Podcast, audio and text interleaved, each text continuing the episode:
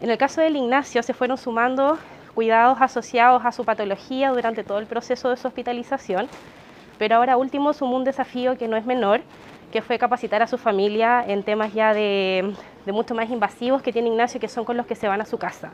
Este chiquito estuvo muchas veces hospitalizado en forma intermitente por cuadros de obstrucción intestinal antes del año de vida hasta que le hicimos el diagnóstico alrededor del año de edad de un trastorno motor del funcionamiento de su intestino que se llama pseudoobstrucción intestinal crónica ha necesitado tratamiento nutricional especializado, que es a través de una vía venosa central, donde se le da todos los aportes nutricionales que él necesita para su crecimiento y desarrollo.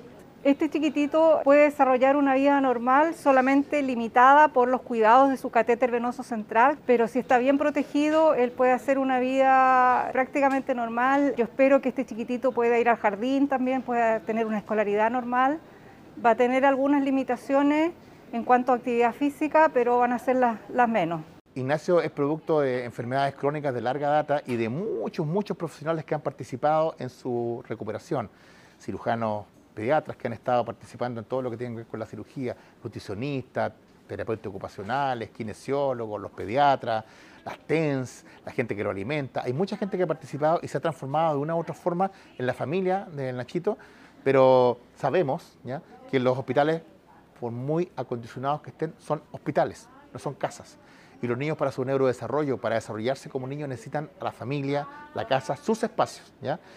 Y por eso es que veníamos hace un tiempo con la idea de que pudiéramos eh, lograr que Ignacio saliera a su casa y qué mejor momento que la Navidad.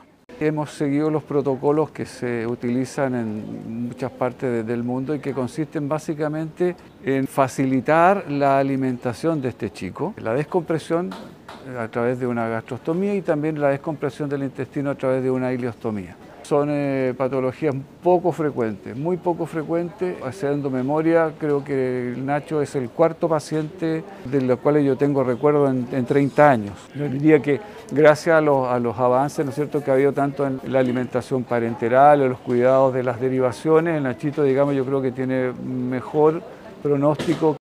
Yo creo que eh, llevo no sé cuántos años esperando esto ha sido difícil, porque es una enfermedad que, o sea, el plan de irse ha sido desde, desde un principio. Ignacio, desde que llegó, siempre fue la idea de que se fuera, pues no, no que estuviera aquí. Pero ha pasado tantas cosas, ha estado bien, mal, muy mal. Pero ahora, gracias a Dios, se dieron las cosas y se va a poder ir. Y espero yo poder manejarlo bien en la casa y no tener que volver de nuevo tan pronto. Es súper travieso, Ignacio.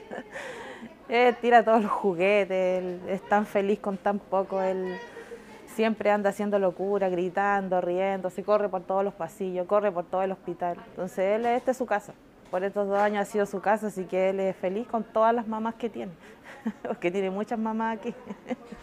Sí, me hacen competencia, sí, él se aprovecha de eso. Mire, yo en ese momento estaba trabajando, mi señora me llama que Nachito estaba, que había vomitado y que se le había inflamado el estómago nosotros pensamos que, que, era un simple, no sé, no lo sabíamos en ese momento. La cosa es que desde que llegamos el primer día acá eh, empezaron a hacerle exámenes, exámenes, no mejoraba, seguía vomitando. Eh, y de ahí que parte toda la historia. En resumidas cuentas ya vamos a llevar cuatro años con, con toda la enfermedad de Ignacio. Y nosotros no sabíamos a qué nos, nos enfrentábamos.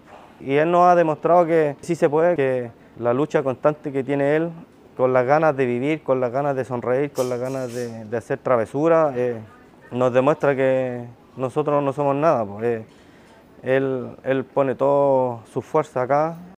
Creo que él me ha enseñado esa parte, esa, esa parte que no se aprende en ninguna parte más que al estar con los pacientes, el verlos todos los días, el luchar con ellos, el luchar con la familia y hacerse parte de la familia.